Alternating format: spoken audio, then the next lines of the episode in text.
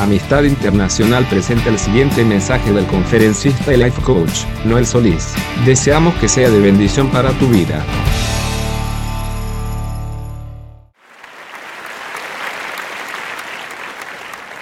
Estamos viendo la serie de mensajes titulada Los tres deseos tóxicos. El domingo pasado vimos los deseos de los ojos. Hoy vamos a estar viendo los deseos de la carne. Ese es el título del mensaje, los deseos de la carne. Para los que no estuvieron eh, en el primer tema del domingo anterior, lo que estamos viendo es que Satanás tiene, tiene tres estrategias principales para hacer caer al hombre. Él utiliza esto desde el principio, lo usó con Adán y Eva, lo usó contra Jesús, y lo va a usar contra nosotros. Y nuestro éxito o fracaso depende de nosotros poder conocer esto y saber cómo evitarlo. El versículo clave de, donde aparecen estos tres deseos tóxicos está en primera de Juan capítulo 2, versículo 15, si lo quieren buscar, 15 y 16. Y si no lo van a ver en la pantalla. Dice, no amen al mundo ni las cosas que están en el mundo. Si alguno ama al mundo, el amor del Padre no está en él. Porque todo lo que hay en el mundo, es decir, los deseos de la carne, los deseos de los ojos y la vanagloria de la vida, no provienen del Padre, sino del mundo.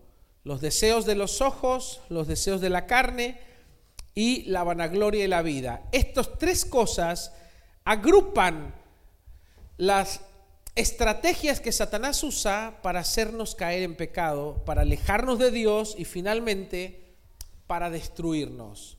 Hoy vamos a ver cuáles son los deseos de la carne, cómo podemos detectar cuando Satanás nos quiere tentar para hacernos caer. Con Adán y Eva lo hizo. Primero dice, Eva vio que el fruto era bueno, y agradable para comer. Ahí tienen los deseos de la carne. Dice, eh, era codiciable a los ojos, los deseos de los ojos. Dice, y codiciable para alcanzar sabiduría, la vanagloria y la vida. Lo mismo hizo con Jesús Satanás. Le dijo primero, eh, lo llevó a un lugar alto y le dijo, mira, te voy a dar todos estos reinos si tú me adoras. Ahí, ahí lo tentó con los deseos de los ojos. Después le dijo, dile a esta piedra que se convierte en pan, los deseos de la carne. Obviamente Jesús lo rechazó. Después le dijo, tírate. Lo llevó a un lugar alto y le dijo, tírate para abajo y si eres hijo de Dios, Dios va a mandar ángeles para que te sostengan en el aire. La vanagloria de la vida.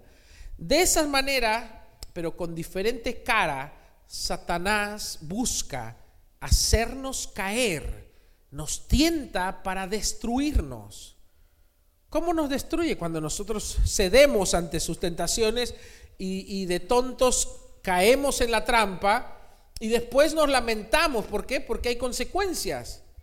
Y esas consecuencias siempre son dañinas para nosotros. O sea, los que sufrimos somos nosotros. Cuando en la Biblia Dios nos dice, ojo con eso, no es porque Dios le guste decirnos, eso no está bien. Porque a Dios no le afecta lo que nosotros hacemos. Él no los dice porque no quiere que suframos, porque no quiere que nosotros padezcamos las consecuencias de las malas decisiones. Entonces, hoy vamos a aprender cómo librarnos ¿sí? de esta, esta, esta tentación que son los deseos de la carne. Primero vamos a entender lo que es la carne porque muchos no entienden. Cuando leen en la Biblia la carne, dicen, no sé, se imaginan por ahí un churrasco. No, no, no habla de eso. Cuando en la Biblia tú lees eh, la carne como algo negativo, con una connotación negativa, se está refiriendo a esos deseos que nacen en nuestro cuerpo, que nacen en nuestro, en nuestro corazón. Son deseos que son parte de la naturaleza caída. Son apetitos eh, del cuerpo, es la parte animal de nosotros. Son deseos basados en el egoísmo, deseos basados en la satisfacción momentánea, deseos basados en, en los instintos más bajos. Estos deseos la Biblia los conoce como los deseos de la carne. ¿Qué significa todo esto? La carne no es algo físico. Algunos piensan que cuando la Biblia dice la carne se refiere al cuerpo y no. Tu cuerpo, mi cuerpo, es sagrado. Nuestro cuerpo es el templo del Espíritu Santo. El cuerpo no es algo negativo, el cuerpo al contrario, el cuerpo es lo que Dios nos dio para guardar nuestro espíritu y para Él venir y habitar en nosotros. Nuestro cuerpo es sagrado, es santo. La Biblia dice, no sabéis que vuestros cuerpos son templos del Espíritu Santo. Por eso es que tenemos que cuidarlo el cuerpo, ¿sí? Y no meterle cualquier porquería. Pero ese no es el tema de hoy. El tema de hoy es, ¿qué es la carne? La carne es una parte de nuestra alma que está apegada a los deseos del cuerpo. Por eso es que la Biblia le dice la carne, porque no es que es algo físico, ni es algo, no es nuestro cuerpo carnal, es la parte de nuestra alma que le gustan los deseos o los apetitos del cuerpo, los excesos, como la lascivia, la lujuria, eh, la glotonería, eh, todos los excesos del cuerpo, el dormir demasiado, eh, todo aquello que, es en exceso son los apetitos de nuestro cuerpo, la carne o nuestra alma le gusta y haya satisfacción en eso. Eso es lo que la Biblia denomina como carne. Es el instinto caído de nuestra alma. Es algo mental y emocional, más que físico. Sin embargo, está muy apegada a lo material, ¿sí? Es, la parte de nuestra alma que está pegada a lo material, a lo físico, a lo terrenal. Te voy a dar un ejemplo. Por ejemplo, cuando tú sientes ganas de hacer algo malo, que tú sabes, tu mente te dice no está bien, tu espíritu te dice no está bien, sin embargo, hay un deseo más fuerte de hacerlo. Eso, por ejemplo, le pasa mucho a las personas que tienen adicciones o que tienen no necesariamente una adicción a un fármaco. Hay adictos al sexo, hay adictos a la comida, hay adictos a, obviamente, al tabaco, al, alcohol y a, un sinfín de, de fármacos, pero hay adictos a otras cosas donde su cuerpo le llama, le pide, necesita eso. Están, por ejemplo, los que son adictos al gimnasio. Dice, ¿cómo? Se llama vigorexia. ¿sí? Eh, todo deseo excesivo que nos controla se puede convertir en una adicción. Y casi todas las adicciones, por no decir todas, nacen en la carne. No nacen en el, en, no sé dónde piensa la gente que reside, eso reside en nuestra carne, en esa parte del alma, esa parte interna que está apegada a lo terrenal, a lo animal, a lo prohibido, al pecado. Entonces, dentro de nosotros hay dos naturalezas. Está la naturaleza espiritual que busca las cosas de Dios. Hay una parte tuya que busca a Dios. Hay una parte de tu alma también, de tu mente, de tus sentimientos, de tus emociones, que busca hacer lo bueno, que busca hacer lo positivo, que no, que no le gusta hacerle mal a otros, que, que le gusta escoger las cosas buenas, que quiere comer sano, que quiere vivir sano. Pero está la parte caída, la parte animal, esa es la carne, el viejo hombre. Esa parte le gusta el pecado, le gusta el mundo, le gusta lo prohibido, le gusta lo malo. Y cuando nosotros dejamos que nuestra carne gobierne nuestra vida, va a haber una batalla interna, pero solo puede quedar uno, o tu espíritu, o tu espíritu, o tu carne. Y al final, quien gobierna va a determinar lo que pasa con tu vida. Yo, yo he hablado con algunos chicos que están, sobre todo los que tienen más luchas, eh, que están luchando contra algo fuerte en su vida, que tienen que pensar que si eligen, porque siempre tenemos elección, si eliges lo malo, si eliges lo que sabes que te hace daño, si eliges el placer momentáneo, el placer pasajero que te da el pecado o la carne o lo que te gusta, vas a disfrutar un momento, pero cada vez más tu vida va a ir hacia la destrucción, porque sabemos que todo lo que lleva la carne finalmente lleva a la destrucción. ¿Qué destruye? Tus sueños, destruye tus anhelos, tu deseo de ser alguien, de ser, por ejemplo, el que, la persona, el que es adicto y cae, tiene una recaída. ¿Sabes por qué le cuesta levantarse y decir, voy a seguir luchando? Porque se decepcionan de ellos mismos. Ya no creen, sus sueños se aplastan, no creen que pueden ser mejores. Ya no creen que, que tienen esperanza porque han caído una y otra vez. Entonces cada vez más la carne va destruyendo tus sueños, tu esperanza y tus anhelos. Entonces no se trata de que no puedes salir, sino que ya no crees que puedes salir. Ya no crees que puedes vencer, ya no crees en ti mismo, no crees en Dios, no crees que te pueden ayudar. Entonces te das por vencido y te entregas. Y sos un esclavo y sos una víctima. La carne siempre es como, nos atrae como, como los insectos. ¿Viste? Las luces. Van los insectos hasta que... hay unos, estos, están estos aparatos nuevos que, son para matar insectos, que es una luz, pero que tiene una, una rejilla con descarga. Las usan mucho en las zonas donde hay, en los pantanos, en Estados Unidos. Y va el insecto y que el insecto le llama la luz. Pero cuando llega, queda chicharrado. Eso es lo que hace el diablo, eso es lo que hace el pecado, eso es lo que hace la carne. Primero te incita y ¿qué te ofrece? Una emoción, te ofrece un placer momentáneo, porque el pecado, el pecado produce un placer momentáneo.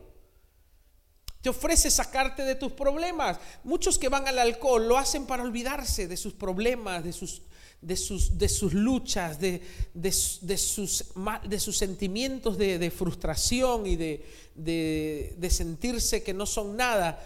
Entonces el alcohol lo que hace, los, los insensibiliza, los hace poco sensibles a eso y por un momento se olvidan de todo. Y así con otras adicciones. Y lo mismo con el que, por ejemplo, recurre a la pornografía o recurre al, sexo ilícito. Es un escape. No es que dice, no es que esa persona en realidad va por, por el simple hecho de ir. Nadie va a la droga porque dice, qué buena que está la droga. No, sino lo que le, le produce, ese escape, ese placer, eso que le ofrece, esa sensación y el pecado es así, no necesitas ser un adicto. ¿sí? Cuando el pecado te seduce, te ofrece un placer momentáneo, una satisfacción pasajera. Le pasa a los, a los que están en, matrimonio y se, y se les presenta la oportunidad de tener una relación extramarital sienten una adrenalina. Yo he hablado con parejas que, tengo que ministrar, que, pasaron por esa prueba. Sienten una emoción, se sienten jóvenes otra vez, se sienten, sienten esa, esa, este, ese, esa pasión, ese desenfreno de lo prohibido, esa adrenalina en su cuerpo corriendo. También muchas drogas, por ejemplo, se ha descubierto que la dopamina y la todo lo que, lo que te hace sentir placer que, manda señales de placer al cerebro son las cosas que estimulan. Lo mismo sucede con el que, el que es adicto al sexo, con el que es adicto a la comida. Hay muchas personas que, que tienen este, problemas de, no solo de tiroides, pero problemas de alimentación porque descargan una ansiedad sobre los alimentos. Porque tienen un problema detrás y encuentran en el comer en lo rico, en el placer que da el azúcar, eh, que, dan los, los dulces o los salados, encuentran una satisfacción. Pero en realidad no es que es por solo por la comida, porque están tapando algo, una necesidad de su corazón. Entonces el hombre busca escapes. ¿Se entiende? Entonces ahí es donde se presenta la carne. Ahí es donde se presenta el pecado. Para darte como una opción. Es un vendedor oportunista. Y te dice, acá está la salida. Acá te vas a sentir bien. Con esto te vas a sentir grande, poderoso, que eres alguien, que nada te puede detener. Y después eres un esclavo. Pero siempre que te vende, que te vende la oferta, viste, es como cuando te, como en los supermercados o que te ponen una hamburguesa así, llegas y es así la hamburguesa. Parece de plástico, pero tú, vos la ves en el, vas en la autopista o vas en la calle, ves esos anuncios y, vas con un poco de hambre y dices, wow, qué rico, vamos a McDonald's, vamos a Burger. Y llegas y te dan así y dices, esto vale, no sé, 100 pesos. Y parece de plástico y así chiquitita. Eh, pero ya caíste en la trampa, ¿sí? De la promoción. Lo mismo es el pecado. Se promociona y se presenta como algo eh, placentero y agradable que te va a hacer sentir mejor. Pero finalmente te va a tener de rodillas como un esclavo, destruido, tus sueños destruidos, tu vida destruida, sin esperanza, sin ninguna motivación. Te va a consumir tu salud, tu dinero, todo lo que eres, te va a reducir a ser una víctima de eso que te está esclavizando. Tenemos que saber elegir y conocer cómo empieza Satanás. Su objetivo es destruirnos, pero ¿cómo inicia? Inicia con el deseo. Los deseos de los ojos y hoy estamos viendo los deseos de la carne. Acompáñame a leer Romanos capítulo 7, versículo 18. dice, yo sé que en mí, yo sé que en mí, esto es, en mi carne, no mora el bien, porque el querer el bien está en mí, pero no el hacerlo. ¿Qué es lo que está diciendo acá el apóstol? Dice, yo sé que en mí, en mi carne, no hay, no hay nada bueno. Entonces tienes que saber que hay una parte de ti, hay una parte tuya, que es tu carne, en la cual no hay nada bueno. Todos tenemos eso. Todos. Yo lo tengo. No hay nadie que se escape de eso. Amén. La Biblia dice, no hay un hombre justo, no hay un hombre perfecto, ni uno solo.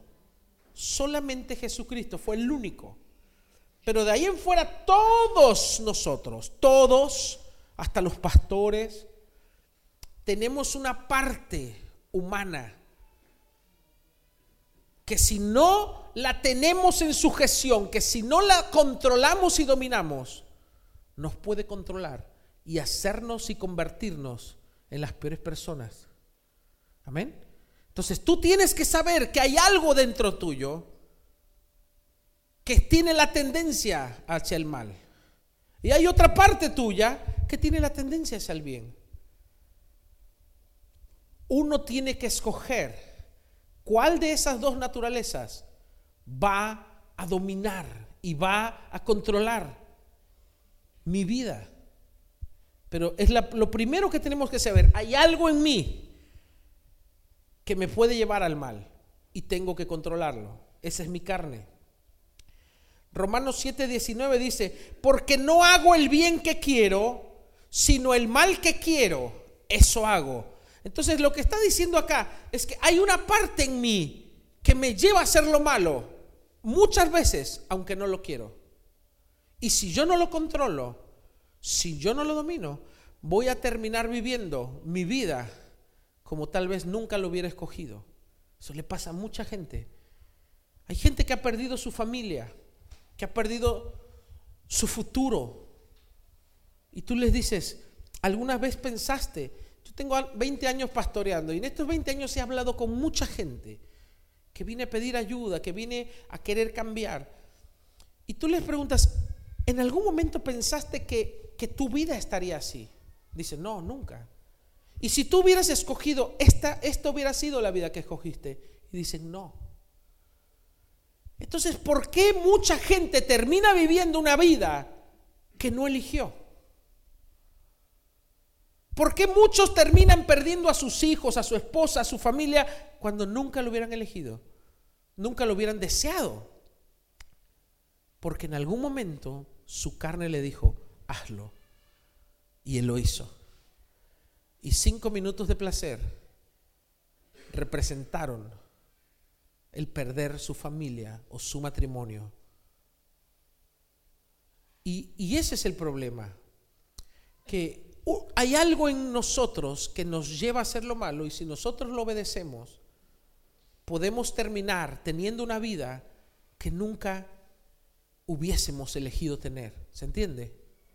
Entonces, no siempre elegimos dónde terminamos y tenemos que saber elegir cuando todavía tenemos el poder de elegir. Gálatas 5:16 dice, digo pues, vivan según el Espíritu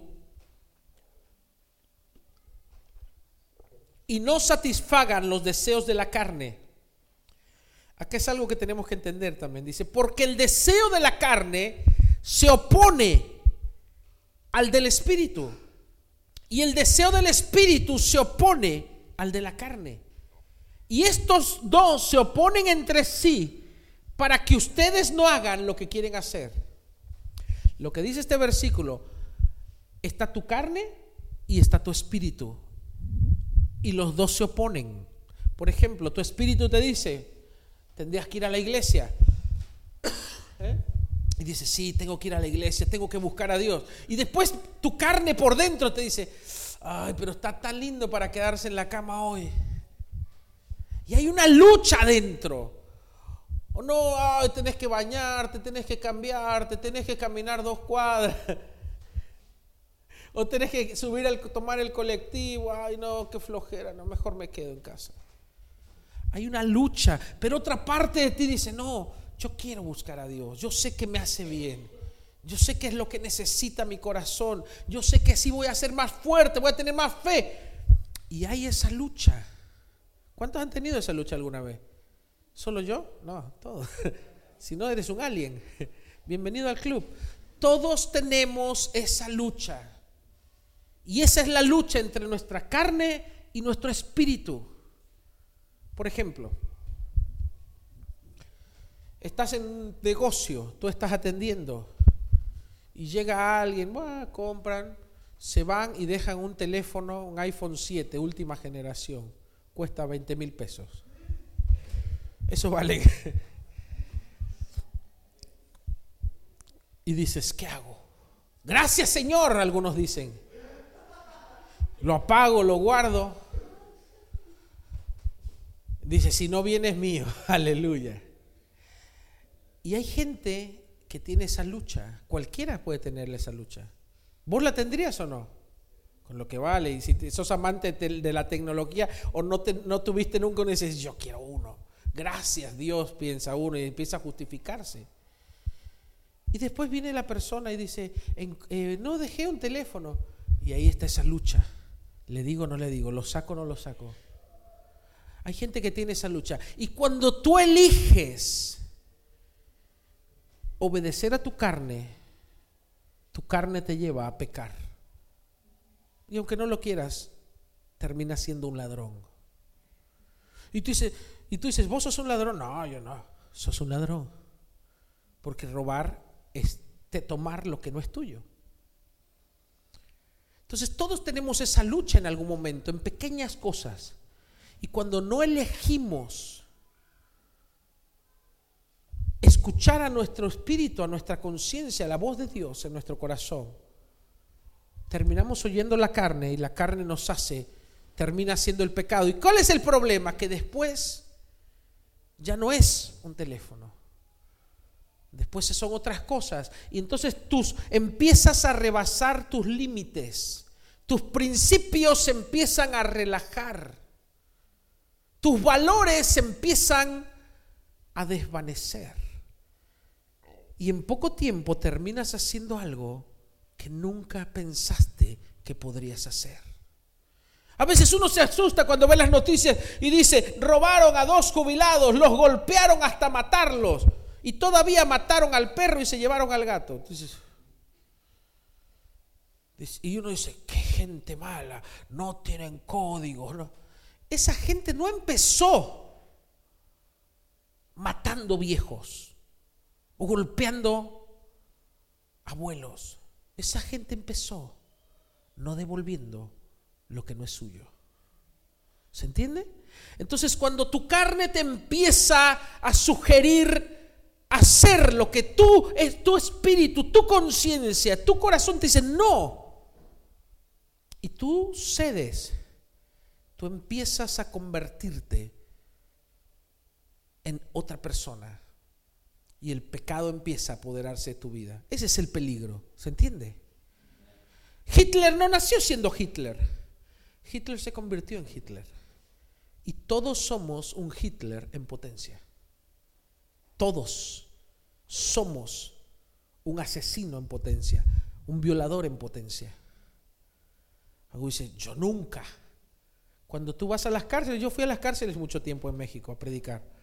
Cuando tú vas a las cárceles y hablas con la gente y se abren los presos, se, se, sinceran, te das cuenta que son personas comunes y corrientes, que están rotos, que están quebrados por dentro, pero que en algún momento eran como tú, pero que decidieron rebasar esos límites, escuchar a su carne ceder ante la tentación y poco a poco fueron perdiendo su humanidad, sus valores, sus principios, sus límites y terminaron haciendo lo que nunca pensarían que harían.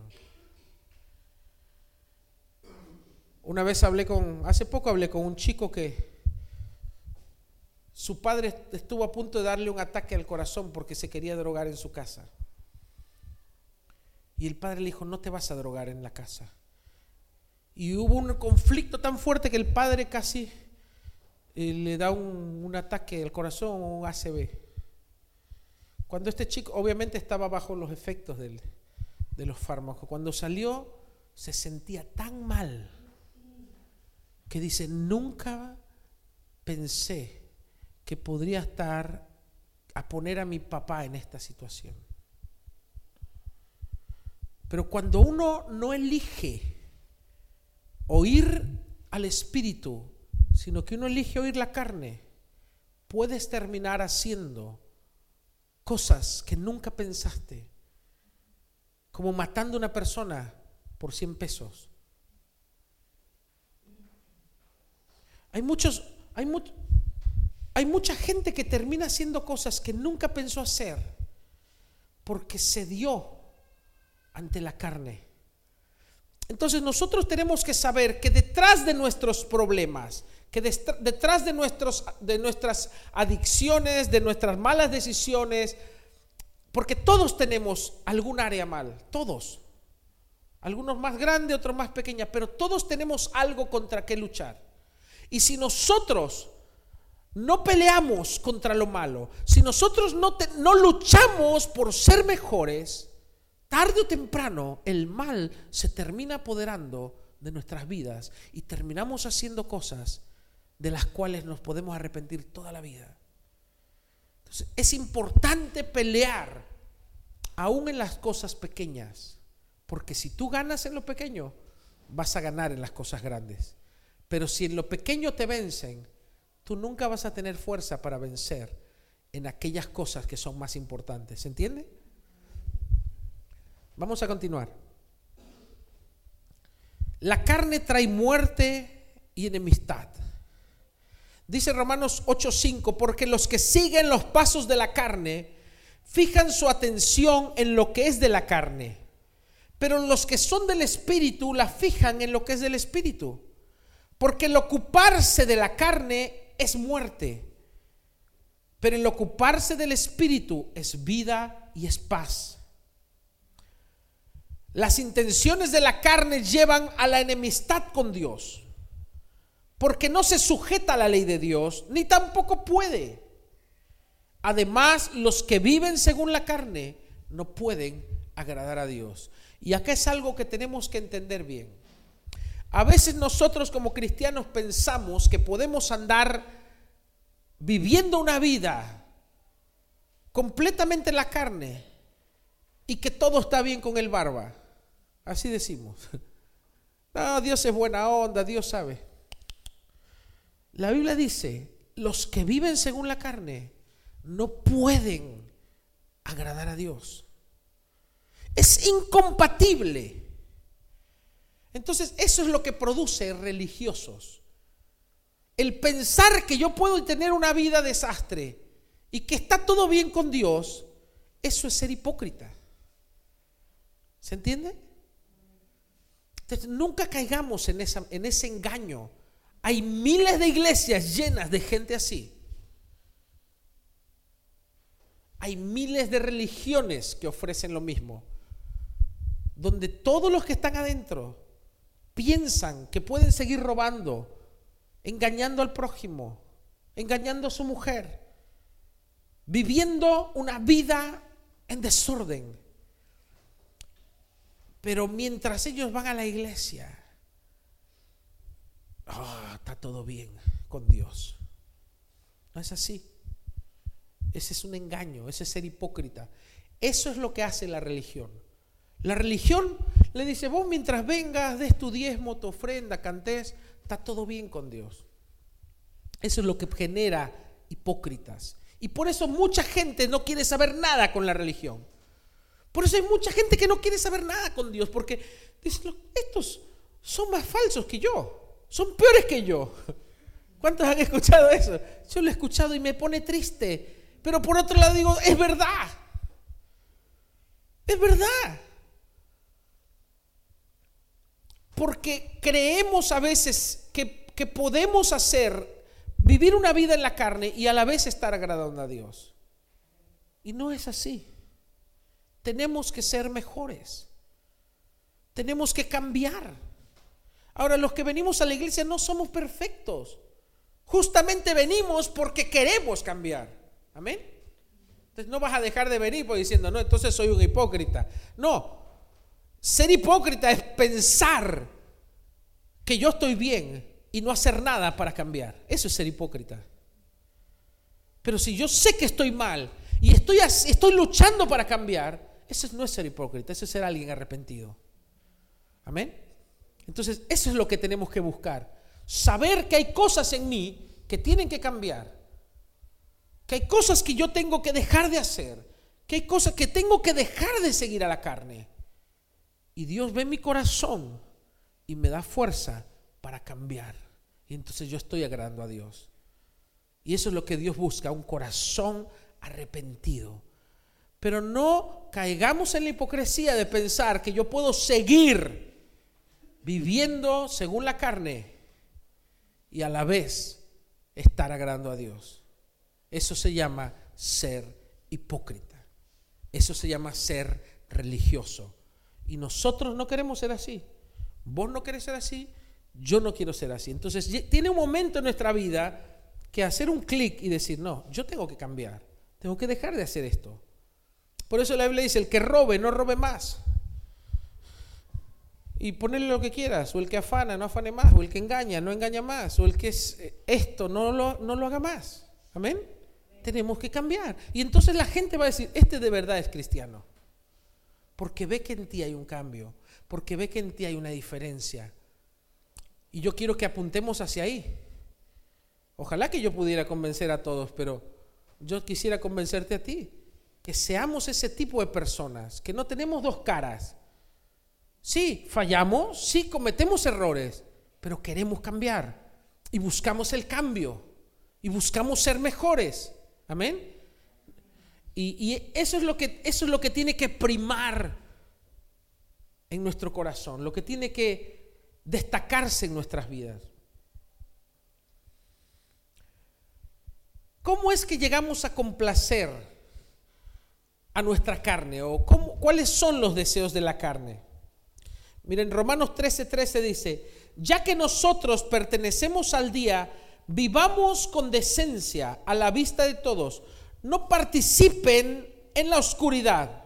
Y da una lista, por ejemplo, de las fiestas desenfrenadas, de las borracheras, ni vivan en promiscuidad sexual e inmoralidad, ni se metan en peleas, ni tengan envidia, más bien vístase con la presencia de Cristo y no se permitan pensar en forma de complacer los deseos de la carne. Yo les dije otra versión, ¿eh?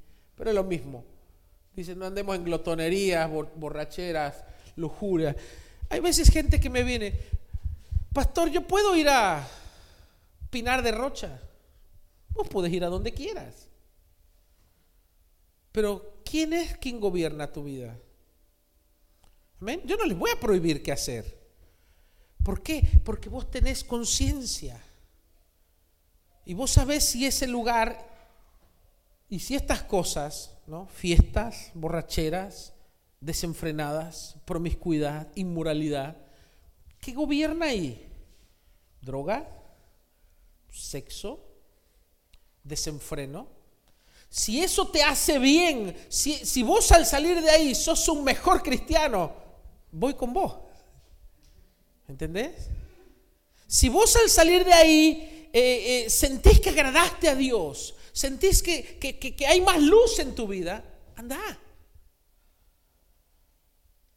Pero si cuando sales de ahí no te sentís tan cerca de Dios, te sentís sucio, que te has contaminado, Tienes que hacerle caso a tu espíritu. Amén. Entonces, no se trata de que, de que nosotros nos volvemos religiosos y Ave María purísima y, ay, qué miedo, me tapo los ojos para no... No, pero tenemos que ser sabios. Amén. Tenemos que ser listos, tenemos que ser inteligentes. Entonces, si yo quiero cambiar y si esas cosas a mí me hacían irme hacia el camino equivocado, entonces yo tengo que evitar esas cosas. Tengo que evitar esos lugares. Tengo que evitar esas amistades. Yo, yo por ejemplo, cuando me convertí, yo era fiestero. Me, me encantaba ir de fiesta. Todos los fines de semana. Y cuando yo me convertí, y empecé a darme cuenta que esos ambientes no me ayudaban, porque yo quería ser mejor. Yo quería dejar de hacer ciertas cosas. Yo quería cambiar mi vida y agradar más a Dios. Pero había cosas todavía que no agradaban a Dios. Entonces llegó un momento en que mis amigos me insistían todo el tiempo. Vamos, dale, Noel, no, dale, no seas esto, no seas lo otro. Te empiezan a cargar. Vení, ¿qué te hiciste? Monje, Flanders, lo que sea, te dicen todo. Y llega un momento en que tú tienes que elegir. Y yo de tonto me acuerdo que eran muy nuevo y fui, dije, bueno, voy, ¿qué va a pasar si yo iba siempre? Total, mientras que no haga ciertas cosas, fui, terminé mal, mal, volví mal con Dios, me daba vergüenza ir a la iglesia, me sentía hipócrita, porque terminé haciendo lo que hacía siempre. Me contaminé, me sentía sucio. Entonces, y mañana que voy a ir a la iglesia, el sábado, el domingo, voy, a levantar mis manos. Y eso le pasa a muchos. Hay mucha gente que no quiere venir a la iglesia, no porque no quiere ir a la iglesia, porque se siente tan mal o se siente hipócrita de ir. Pero es tonto, porque en realidad yo tengo que ir porque ahí es donde voy a tener la fuerza para poder cambiar. Pero obviamente como la metiste la pata, tu conciencia y el pecado te acusan. Te dicen, no, vos no, vos sos un hipócrita, vos, vos no vas a cambiar nunca. Si el diablo te habla, vos sos igual, no servís, no seas hipócrita, no seas falso, no te engañes. ¿eh? Te llena la cabeza. Entonces tuve que tomar una decisión. Tenía, gracias a Dios, tenía un amigo, un cristiano que tenía más conocimiento, más sabiduría de Dios. Y me dijo, Noel, ¿qué te pasa? ¿Por qué no veniste? Y le expliqué, no, mira, me pasó esto, fui, caí, fui allá a la fiesta, volví a esto, bailar, todo. Dice, bueno, no te alejes de Dios, yo te voy a ayudar. ¿Por qué caíste? Y yo pensé que no iba a caer. si tú no hubieras estado ahí, hubieras caído, no. Obvio que no. Entonces dice, sé inteligente. No vayas donde está la tentación. No vayas a los lugares donde puedes caer. Y dije, es verdad. Ahí entendí. Y también dice, y esos amigos, si no te hubieran insistido, vos hubieras ido solo. No, ni loco. Entonces, esos no son amigos. No son tus amigos. Porque un amigo no te lleva a hacer, a caer y a destruir tu vida.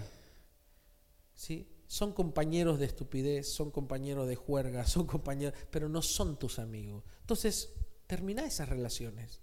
Entonces, tuve que ser firme y terminar con relaciones, con amistades que no me llevaban a crecer, sino que me tiraban hacia abajo. Son anclas que te impiden avanzar. Son parásitos que te chupan tu vida. Tienes que cortar esas relaciones. Y entonces, ¡fum! Salí de... Me fue tan fácil dejar lo que yo quería dejar, un estilo de vida y una forma de ser que no me agradaba y que yo sabía que no agradaba a Dios. Me fue fácil. Pero hay muchos que quieren cambiar, pero no salen de su entorno, no salen de los mismos lugares, no salen de los mismos amigos. Te va a ser muy difícil. Tienes que ser Superman, no sé, para ir contra la corriente. No, no tenés la fuerza. Yo no tenía la fuerza y nadie tiene la fuerza entonces tenemos que ser sabios y elegir nuestro entorno, nuestros amigos, y, evitar las cosas que nos llevan a caer en pecado, a la tentación o a tener luchas. Entonces vos estás tranquilo y vos empezás a crecer y empezás a avanzar y cuando te das cuenta, estás libre, sos otra persona, has cambiado, eres un mejor ser humano puedes cumplir tus metas, puedes alcanzar tus sueños. No hay nada que te pueda detener, porque eres libre. Pero mientras seguimos en lo mismo, la carne nos va a seguir manejando y controlando nuestras vidas.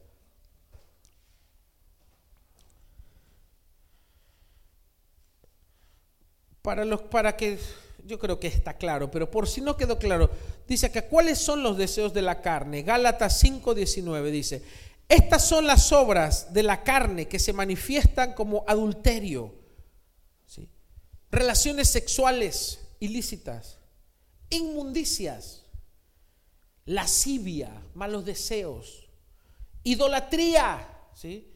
poner a una persona o a cualquier ser antes que a Dios hechicerías, ¿sí? prácticas, horóscopo, leer las cartas, la ouija, toda la pavada esa, enemistades, pleitos, celos, iras, contiendas, ya no son solo cosas externas. Hay cosas que, la carne produce por sí sola que tenemos que pelear. ¿sí? Ira. Si Hay gente que se espolvorita, que se, se vuelve Hulk lo desconoces. Eh, que tener dominio propio. Contiendas, ¿sí? pleitos, celos. Hay mujeres que con los celos se vuelven locas. hombres que se vuelven locos con los celos. Es la carne. Es la carne. Nunca pensaste que era la carne. Contiendas, o sea, peleas, disensiones, divisiones, herejías, envidias, homicidios, borracheras, orgías y cosas semejantes a estas. Dicen lo que ya les he advertido y antes les he dicho que los que practican tales cosas no heredarán el reino de Dios. Y esa es la parte más, más dura. Porque dice que si uno practica eso, sí, uno dice, bueno, orgías y esas cosas yo no. Pero ¿qué tal celo, contienda, peleas, ira? Dice que los que practican eso no van a poder entrar al cielo. Qué tremendo. La verdad. Porque uno dice, ah, orgías, homicidios, safo, safo, safo. Pero también están las otras en la lista. Entonces, la carne en cualquiera de sus manifestaciones, sean muy grotescas o sean muy imperceptibles, nos puede impedir la entrada al cielo. Por eso es que tenemos que combatirla. Por eso es que tenemos que dominarla. Amén. ¿Qué debemos hacer? Y ya estamos en la recta final. Uno, crucifícala. Dice, y los que son de Cristo, Gálatas 5:24, los que son de Cristo, los que, los que creen en Jesús, han crucificado su carne con sus pasiones y deseos. ¿Qué es eso de crucificar? Es un poco simbólico. algunos ya van a estar clavándose, ¿viste? En la pared. No. Poniéndose la coronita. No. Crucificar la carne es algo simbólico. ¿Qué quiere decir? La cruz en la antigüedad era como hoy la silla eléctrica, era una sentencia de muerte. Entonces cuando la Biblia dice crucifica la carne, esto es dale sentencia de muerte. Yo una vez leí una analogía para entender esto. Dice, por ejemplo, si tú te enteras que un banco va a quebrar, no sé, Banco Galicia, ¿vos pondrías todos tus ahorros en ese banco? No, ¿por qué? Porque tiene sentencia de muerte, va a desaparecer. Entonces tú no inviertes en aquello que está por morir. Entonces, si tú le das sentencia de muerte a tu carne, si tú le dices, carne, a partir de hoy no va más, te declaro muerta, ya no vas a invertir en la carne, ya no la vas a alimentar, ya no le vas a seguir, porque sabes que te lleva a la muerte. Entonces tú decides matar a la carne para que no te mate a ti, en pocas palabras. Dos, no la alimentes. Gálatas 6, 7 dice, no os engañéis, Dios no puede ser burlado. Todo lo que el hombre siembre, eso lo va a cosechar. Porque el que siembra para la carne, de la carne cosechará corrupción, mas el que siembra para su espíritu cosechará del espíritu vida eterna. En otras palabras dice, si tú le das de comer a tu carne, pues vas a cosechar cosas de la carne. Te voy a dar una, una historia de un indio cherokee. Una vez le preguntaron, el nieto le dijo, tenía dos perros, dos lobos, un lobo negro y un lobo blanco. Y el abuelo y le dijo, y el abuelo siempre iba al bajaba de la montaña, iba al pueblo,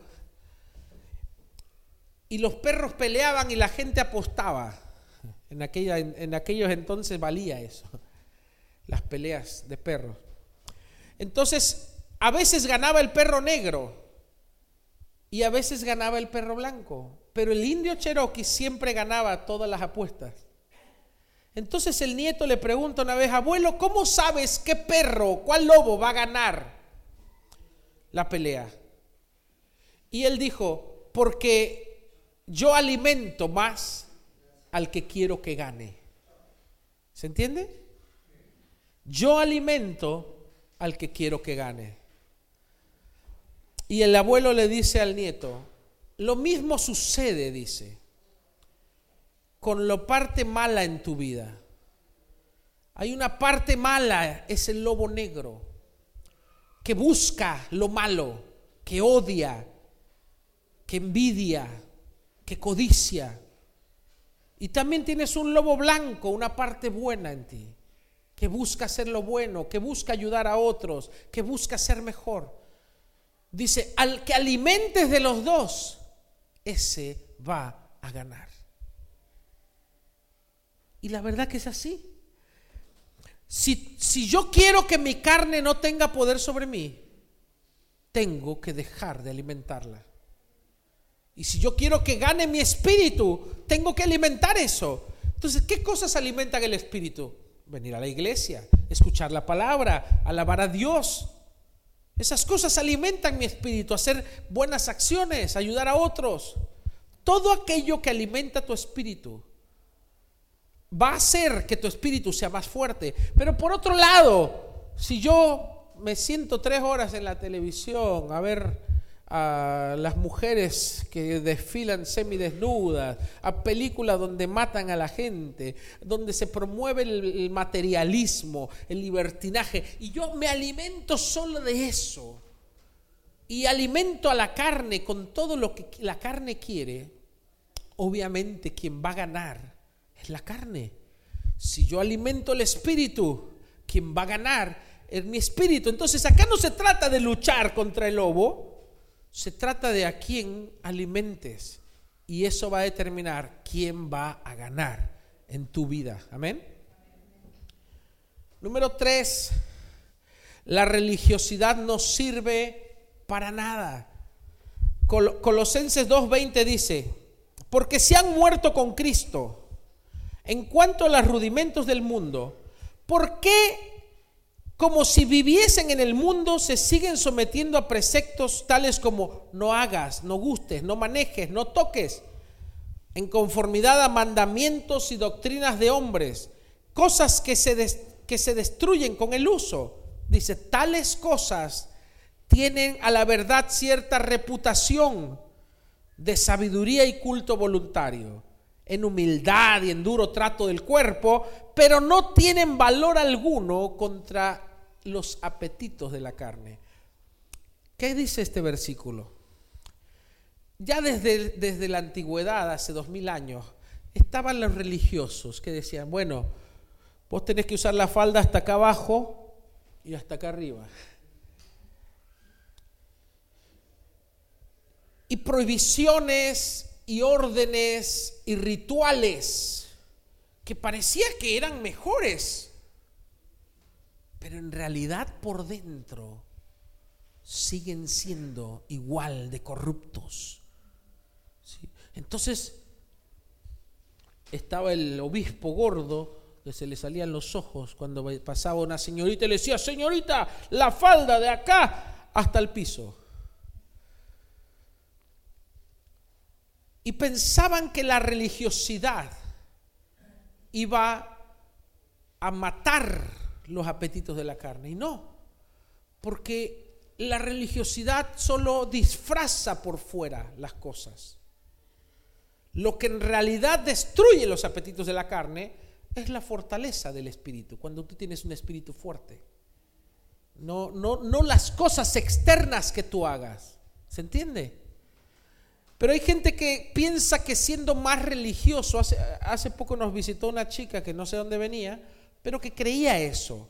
Entonces vio a mi esposa y le dijo, usted es pastora y usa pantalón, casi se persina. Dice, sí, ¿por qué? Y le empezó a decir un montón de cosas que ella creía que te hacían más espiritual. Y todos en alguna medida somos un poco religiosos. Yo me acuerdo cuando yo me convertí y fui por primera vez a la iglesia y vi que el pastor se vestía con remera y, con, y anda, en Acapulco hace calor, yo vivía en Acapulco, andaba con bermudas. Yo dije, ese es un pastor. ¿Viste? Porque uno piensa que un hombre es más santo por cómo se viste. Entonces, como andaba, vos dirás, mira este con, zapatillas, jeans y remera. Eso es un pastor. Capaz vos querés corbata, traje, o una túnica larga y un collarín blanco. Eso no hace más santa o menos santa a una persona. No la hace más sabia o menos sabia. Son cosas religiosas, externas. Lo que te hace más santo es tu corazón rendido a Dios. Cuando tú limpias tu mente, tu espíritu, cuando tú no obedeces tu carne, cuando tienes principios que, rigen tu vida, eso te hace mejor o peor. No lo que vistes o lo que otros ven, sino lo que guía tu espíritu y tu vida. Amén.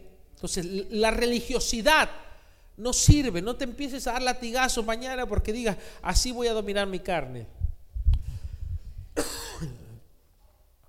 o me voy hincado de acá a Luján. No sirve nada. Vas a ser la misma rata que siempre. Vas a ser el mismo, el mismo, el mismo hombre o mujer. Lo que nos va a cambiar es la obra del Espíritu Santo en nuestro corazón. Siguiente punto. No obedezcas a la carne. Pelea y lucha contra ella con tu espíritu. Dice, amados, 1 Pedro 2.11, hermanos en Cristo, les hablo como si fueran extranjeros y estuvieran de paso por este mundo. No hagan nada que obedezca a los malos deseos de la carne, pues esos deseos los llevarán a la perdición.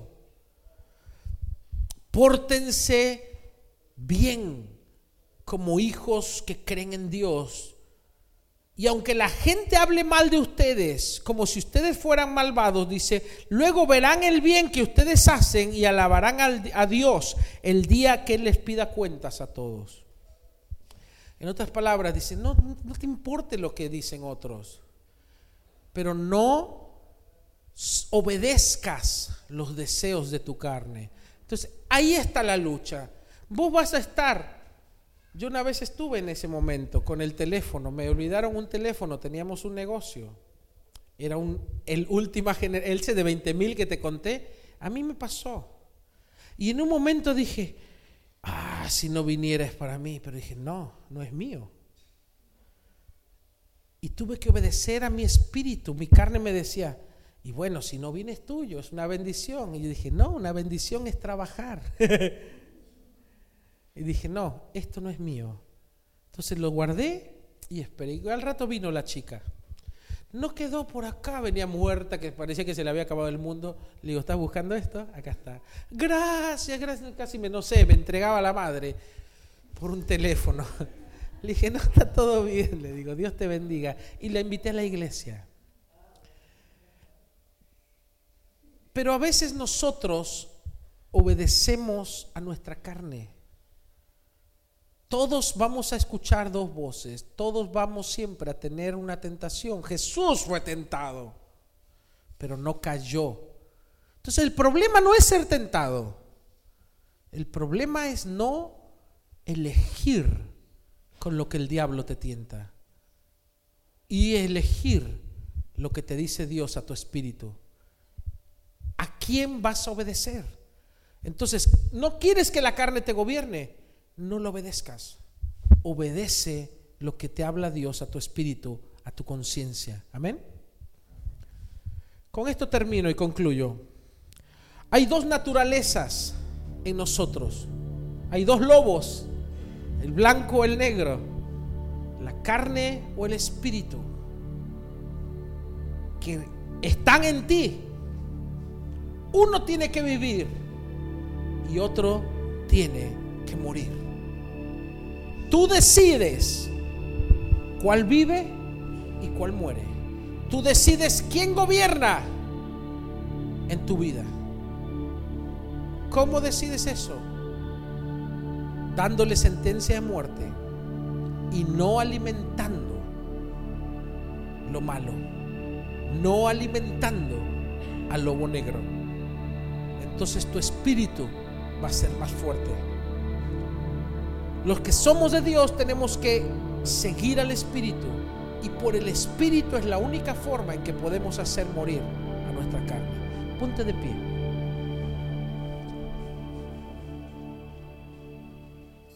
De acá a una semana yo quiero dejar esto, o yo quiero hacer esto, o quiero mejorar acá. Y, y, te va a dar una satisfacción cuando tú llegaste esa semana y dices, wow, pude. O me costó, caí, pero me levanté. Y después te pones otra meta y paso a paso vas a ir obteniendo la victoria. Amén. Cierra tus ojos y vamos a orar. Hablamos de la carne, pero tú adentro de ti tienes al Espíritu de Dios. Tienes el Espíritu de vida. El Espíritu que todo lo puede. El Espíritu del Creador. Hay una parte en ti poderosa. Y tú fuiste creado para vencer. Tú fuiste creado para hacer lo bueno. No fue el plan de Dios que el hombre cayera. Tú eres espíritu, no eres carne. Tú eres espíritu dentro de un cuerpo. Tú amas a Dios, tú quieres agradarlo, si no, no estarías aquí, si no, no estarías oyendo este mensaje. Dios puso en ti bondad, Dios puso en ti grandeza, Dios puso en ti su espíritu. Solo necesitas de Él para vencer.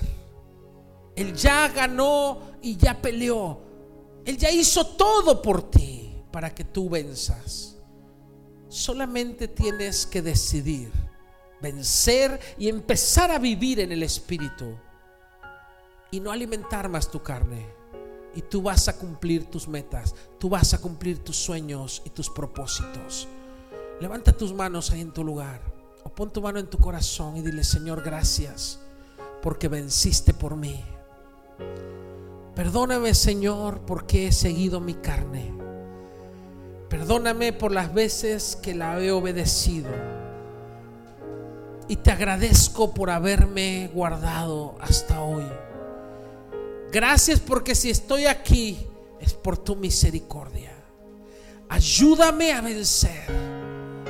Yo quiero agradarte con mi vida. Mira el anhelo de mi corazón. Mira lo profundo de mi corazón, Señor. Yo quiero caminar en el Espíritu. Y no quiero andar más en la carne. Y a partir de hoy yo le doy sentencia de muerte a mi carne.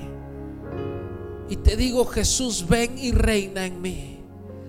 Ven y gobierna en mi vida. Ven y gobierna en mis acciones, en mi día a día.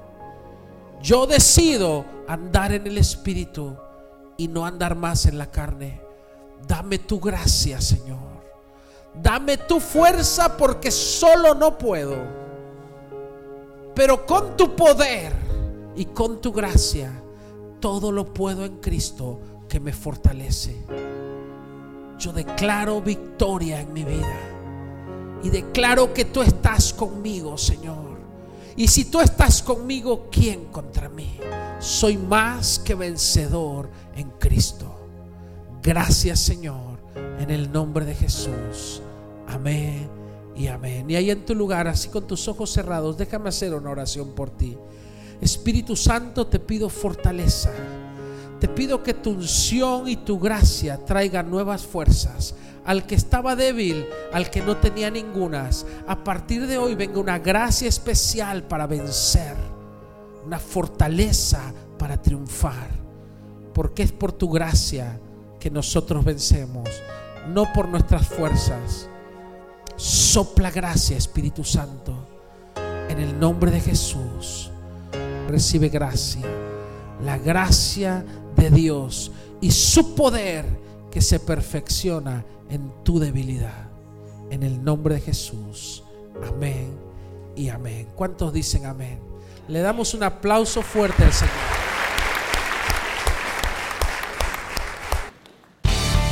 Visítanos en soyamistad.com o síguenos en nuestra página de Facebook, Amistad Internacional. Dios te bendiga.